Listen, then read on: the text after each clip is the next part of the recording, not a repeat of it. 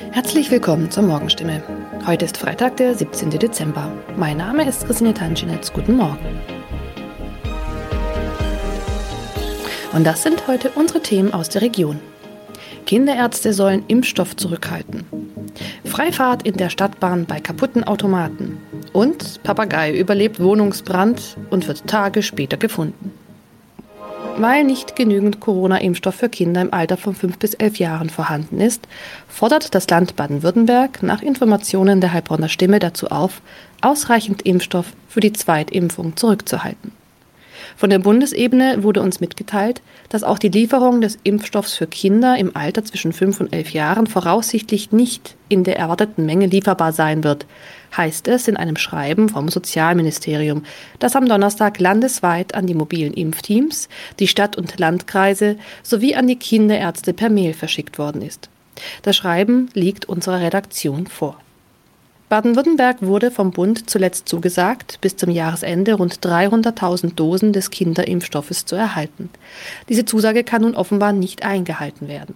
Sollten vom Bund anderslautende Informationen kommen, werde das Sozialministerium diese umgehend an die impfenden Akteure weitergeben und die Verteilung anpassen. Mehr dazu lesen Sie heute auf stimme.de. Seit 1. November hat der Stadtbahnbetreiber Albtal Verkehrsgesellschaft AVG die Fahrscheinautomaten in den Stadtbahnen stillgelegt. Sie sind noch da, funktionieren aber nicht. Da alle Haltestellen nun mit stationären Automaten ausgestattet werden, seien die Automaten in den Zügen nicht mehr nötig, erklärt die AVG die Gründe. Die Geräte sollen nun Zug um Zug in den 229 Stadtbahnen ausgebaut werden. Nur damit fällt auch die Alternative weg, wenn ein Automat an einer Haltestelle defekt ist. Was gilt dann?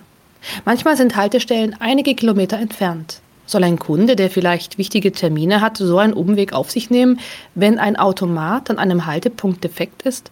Oder gilt eine Kulanzregel und er darf dennoch in die Bahn einsteigen? AVG-Sprecher Michael Kraut stellt für das Gebiet des Karlsruher Verkehrsverbunds klar, Dort dürfen Fahrgäste bei einem defekten Automaten an der Haltestelle einsteigen. Sie sollten den Defekt entweder dem Stadtbahnfahrer oder gegebenenfalls dem Prüfpersonal in der Bahn melden. In dem Fall werde kein erhöhtes Beförderungsentgelt verhängt. Man könne jederzeit prüfen, ob eine Störung an einem bestimmten Automaten vorlag. Auch im Heilbronner Hohenloher Haller Verkehrsverbund gilt diese Kulanzregel. Mehr dazu lesen Sie auf stimme.de. Am vergangenen Samstag kam es in Neckargartach zu einem Wohnungsbrand, bei dem ein Mann und ein Papagei verletzt wurden.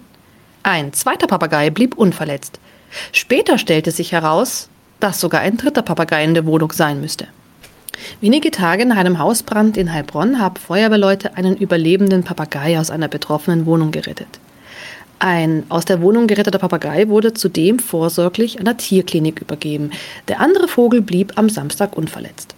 Doch damit war das Papageienproblem noch nicht gelöst. Denn am vergangenen Dienstag habe sich der verletzte Bewohner bei der Polizei gemeldet und mitgeteilt, einer seiner insgesamt drei Papageien müsste sich eigentlich noch in der Wohnung befinden. Tatsächlich entdeckten die Einsatzkräfte nach langer Suche den Vogel. Später konnten sie das Tier wohlbehalten an den Besitzer übergeben, wie es heißt. Soweit die Nachrichten aus der Region. Übrigens, die Corona-Fallzahlen in Stadt und Landkreis Heilbronn bleiben auf hohem Niveau, sind in den letzten Tagen aber deutlich zurückgegangen. Bleibt das so, wird am Sonntag die Ausgangssperre für ungeimpfte aufgehoben. Ob das eintrifft, erfahren Sie auf jeden Fall aktuell auf stimme.de. Haben Sie Kritik, Fragen oder Anregungen zu unserem Podcast? Dann schicken Sie einfach eine E-Mail an podcast.stimme.de. Weiter geht es hier mit Nachrichten aus Deutschland und der Welt mit unseren Kollegen und Kolleginnen aus Berlin. Ich verabschiede mich für diese Woche. Wir hören uns im neuen Jahr wieder und ich wünsche Ihnen eine besinnliche Weihnachtszeit und einen guten Rutsch. Vielen Dank und einen schönen guten Morgen. Ich bin Sabrina Frankos und das sind heute unsere Themen aus Deutschland und der Welt.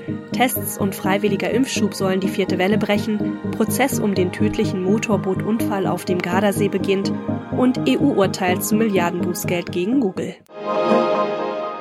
Mehr Corona-Tests und Tempo bei den Auffrischungsimpfungen. Genau so wollen die Ampelparteien die immer heftiger durch Deutschland rollende vierte Welle ja brechen. Bundesweit einheitliche Maßnahmen wie 2G bei öffentlichen Events oder eine Impfpflicht für Pflegekräfte soll es aber nicht geben. Johanna Theimann berichtet.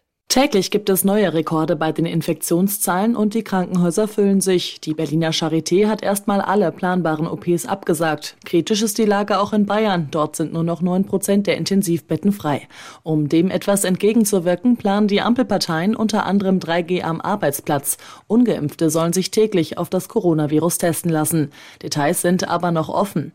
Währenddessen hat der Impfstoffhersteller Moderna nach eigenen Angaben bei der EMA die Zulassung seines Impfstoffs auch für Kinder im Alter von sechs bis elf Jahren beantragt. Nun gibt es auch noch eine neue Umfrage zum Thema Corona und Impfen. Ja, und in der Umfrage heißt es, dass mehr als die Hälfte der Deutschen für eine allgemeine Impfpflicht gegen das Coronavirus ist. Das ist eine Forsa-Umfrage im Auftrag des RTL-NTV Trendbarometers. 53 Prozent, um genau zu sein, sagten, dass sie so eine Impfpflicht gut finden würden.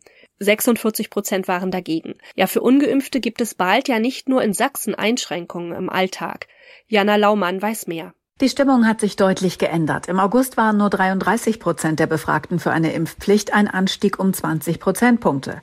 Noch mehr würden es richtig finden, wenn es eine Impfpflicht für den Gesundheitsbereich geben würde, nämlich ganze 73 Prozent. In Ländern wie Frankreich dürfen im Gesundheitswesen jetzt schon nur noch Geimpfte arbeiten. Großbritannien zieht im April nach. In Deutschland wird die 2G-Regel für immer mehr Menschen Wirklichkeit. Wer nicht geimpft ist, darf bald auch in Brandenburg nicht mehr in die Disco. Ein negativer Test nützt dann nichts mehr. Heute startet in Italien ja der Prozess um den tödlichen Motorbootunfall auf dem Gardasee. Ja, die beiden Angeklagten sind aus München. Sie sollen in einer Nacht im Juni ein Motorboot gesteuert haben und das kollidierte dann mit einem kleinen Boot. Und dabei starben dann die beiden Insassen des kleinen Bootes. Claudia Wächter berichtet aus Italien. Der Prozess startet bereits, ja, und das wenige Monate nach dem Unfall. Warum geht das so schnell? Ja, die Fakten, die liegen hier quasi auf dem Tisch. Es gibt vor allem auch ein Video aus der Unglücksnacht und äh, darauf sieht man ganz eindeutig, wie die beiden Manager aus München mit ihrem Luxusboot den kleinen Holzkahn der Italiener Ram quasi mit voller Wucht darüber hinwegspringen und dann weiterfahren. Wir haben das gar nicht bemerkt, meinten die beiden Deutschen am Anfang, aber das haben die Ermittler hier keine Sekunde geglaubt. Zunächst durften die beiden Angeklagten ja aber nach München zurückreisen. Und das kam bei vielen Italienern gar nicht gut an. Nachvollziehbar? Hm, teilweise ja, aber das wurde von den Medien auch hochgekocht nach dem Motto, zwei reiche Typen möglicherweise betrunken, töten hier ein junges Pärchen und nichts passiert. Was können sich die Touris eigentlich noch alles erlauben? Das war so die Gefühlslage vieler hier, aber mittlerweile hm, hat sich das auch wieder beruhigt. Weil der Münchner, also der, der das Luxusboot wohl gesteuert hat, später per Haftbefehl gesucht wurde? Genau, da hatten vor allem natürlich die Angehörigen der beiden Toten das Gefühl, hier wird jemand zur Verantwortung gezogen. Der Münchner, der hat sich den Behörden her gestellt in einer Nacht- und Nebelaktion und äh, die Hinterbliebenen des italienischen Pärchens, die bekommen nun noch eine Entschädigungssumme. Darauf haben sich die Anwälte hier mittlerweile geeinigt. Den beiden Angeklagten wird ja unter anderem auch fahrlässige Tötung vorgeworfen. Ist denn da mit einem schnellen Urteil zu rechnen? Das Urteil, das wird wohl relativ schnell kommen, ja, auch wenn es heute noch keine Zeugenbefragungen oder ähnliches gibt. Der Angeklagte, der mutmaßlich am Steuer des Bootes war und hier unter Hausarrest steht, der wird wohl auch heute hier im Gerichtssaal sein. Sein Freund, ähm, der allerdings nicht. Das EU-Gericht in Luxemburg fällt ja heute sein Urteil, und zwar über eine milliardenschwere Wettbewerbsstrafe gegen Google. Ja, die EU-Kommission hatte bereits 2017 ein Bußgeld in Höhe von 2,42 Milliarden Euro gegen den Internetriesen verhängt. Ja, und genau gegen diesen Beschluss ist Google nun vor Gericht vorgegangen. Die Kommission wirft Google ja vor, seine marktbeherrschende Stellung als Suchmaschinenanbieter missbraucht zu haben. Sarah Geiserde berichtet aus Brüssel. Um was geht's denn genau? Ja, die EU-Kommission hat vor einigen Jahren festgestellt, wer bei Google einen Suchbegriff eingibt, der bekommt an erster Stelle immer die Ergebnisse des Preisvergleichsdienstes von Google selbst angezeigt und erst dahinter die der Vergleichsdienste von Konkurrenten, egal welches Angebot besser ist. Damit missbrauche Google seine marktbeherrschende Stellung als Suchmaschinenbetreiber, hieß es damals hier in Brüssel, zum Nachteil der Konkurrenz, aber auch eben zum Nachteil der Verbraucher. Und deshalb hatte die EU-Kommission die Wettbewerbsstrafe gegen den Internetriesen verhängt. Wie stehen denn eigentlich die Chancen, dass sich Google mit einer Klage durchsetzt? Ja, und dann am Ende eben nichts zahlen muss? Tja, das müssen wir noch sehen. Gegen die Entscheidung des Gerichts heute kann sowieso noch Einspruch beim Europäischen Gerichtshof eingelegt werden. Dieses Urteil ist aber auf jeden Fall das erste wichtige Urteil in einer ganzen Reihe von Rechtsstreitigkeiten, die zwischen dem Internetriesen und der EU-Kommission laufen.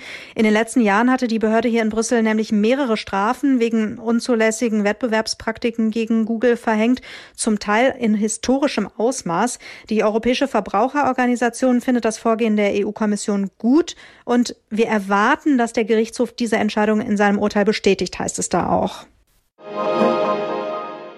Trübe Tage, trübe Stimmung muss nicht sein. Und deswegen geht's in unserem Tipp des Tages heute auch darum, wie man gesund und vor allem fit durch den Winter kommt. Es wird ja wieder kälter und auch wieder früher dunkel. Ja, und die graue Jahreszeit, die drückt dann bei den einen oder der anderen auch mal etwas auf die Stimmung. Und dann geht ja auch noch die Erkältungszeit wieder los. Das hilft auch nicht gerade. Mit ein paar Tipps zur Ernährung und Bewegung geht's aber, wie Michelle Cradell berichtet. Also Schnupfen und Husten machen ja schon wieder die Runde. Da ist es ja gut, das Immunsystem zu stärken. Gibt's da ein paar Tipps? Ja, die Klassiker kennen sicher viele. Im Winter fehlen uns ja vor allem die Vitamine C und D. Das heißt, viel Obst und Gemüse essen. Aber auch trinken ist wichtig, denn die Heizungsluft entzieht dem Körper auch Wasser. Dazu gibt's noch andere Tipps. Zum Beispiel Wechselduschen, also zuerst warm und dann ganz kalt. Das soll die Abwehrkräfte stärken. Wer Hitze gut verträgt, kann in die Sauna gehen und frische Luft ist auch gut fürs Immunsystem. Da reicht schon ein kleiner Spaziergang oder eine Runde Sport. Also raus bei den kalten Temperaturen oder lieber doch nicht? Also für gesunde Menschen ist Sport in der Kälte gar kein Problem. Besonders Joggen, Fahrradfahren oder Fußballspielen sollen gut sein. Nur wenn es so richtig kalt wird, also mit Werten im Minusbereich, dann wird es anstrengender für den Körper. Gut aufwärmen ist da besonders wichtig. Fünf bis zehn Minuten reichen aber. Und dann natürlich gut anziehen. Schuhe mit gutem Profil, um nicht wegzurutschen. Atmungsaktive Kleidung. Wenn es richtig kalt wird, auch eine Mütze. Aber auch wieder wichtig, nicht zu warm anziehen, um nicht nach dem Aufwärmen schon durchgeschwitzt zu sein. Und den Spruch, den hört man ja auch öfter, Frauen frieren schneller. Ja, ist das wirklich so? Müssen sich Frauen dicker anziehen als Männer? Wird Frauen wirklich schneller kalt? ja, das ist tatsächlich so. Männer sollen im Vergleich mehr Muskelmasse und eine dickere Haut haben. Experten sagen, Männer haben einen Muskelanteil von 40 Prozent im Körper. Bei Frauen sollen es nur 25 Prozent sein. Und da Muskeln halt die ganze Zeit Energie verbrauchen, erzeugen sie dabei auch Wärme. Deswegen ist auch Zwiebellook so beliebt. Also einfach verschiedene Schichten anziehen und dann den Temperaturen anpassen. Da ist nur wichtig, dass Unterhemden aus Baumwolle gar nicht so gut sind, weil sie Feuchtigkeit speichern. Lieber ein T-Shirt aus Merino-Wolle oder Vlies nehmen. Manche freuen sich aber auch richtig auf die kuschelige Jahreszeit, also schön wieder drinnen im Warmen mit einer Tasse Tee und ja, vielleicht einem guten Buch oder so. Ist ja eigentlich ganz gemütlich. Andere zieht das eher runter, also das Dunkle und das Kalte. Was kann man dann gegen den sogenannten Winterblues machen? Ja, das kennt ja wahrscheinlich jeder. In der dunklen Jahreszeit fällt das Aufstehen morgens noch schwerer. Viele sind unmotiviert und antriebslos. Auch da ist Bewegung ein guter Tipp und auf Vitamin D achten.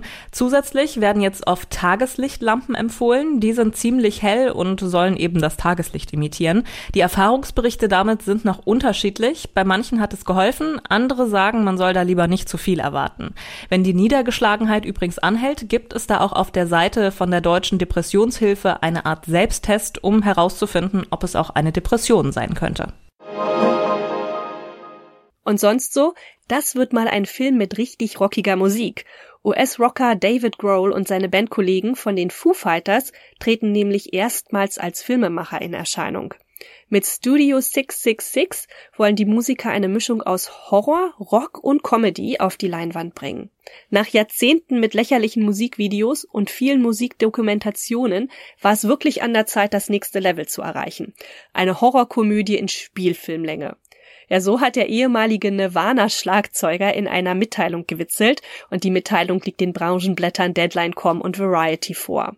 Und worum soll es in dem Streifen nun gehen? Na, die Story spielt in einer Villa in Südkalifornien, wo die Foo Fighters natürlich ein Studioalbum aufnehmen wollen. Doch in dem Herrenhaus mit einer gruseligen Vergangenheit wird Grohl von bösen Kräften heimgesucht. Ja, die bedrohen dann Arbeit und Leben. Bei den Dreharbeiten sei dann im Haus auch noch tatsächlich das neue Album Medicine Art Midnight eingespielt worden. Das hat Growl jedenfalls gesagt. Neben den Bandmitgliedern ist zum Beispiel auch Schauspielerin Jenna Ortega dabei. Ja, und der Film, der soll dann Ende Februar in die US-Kinos kommen. Das war's auch schon wieder von mir. Ich bin Sabrina Frangos und wünsche Ihnen noch einen schönen Tag. Bis morgen.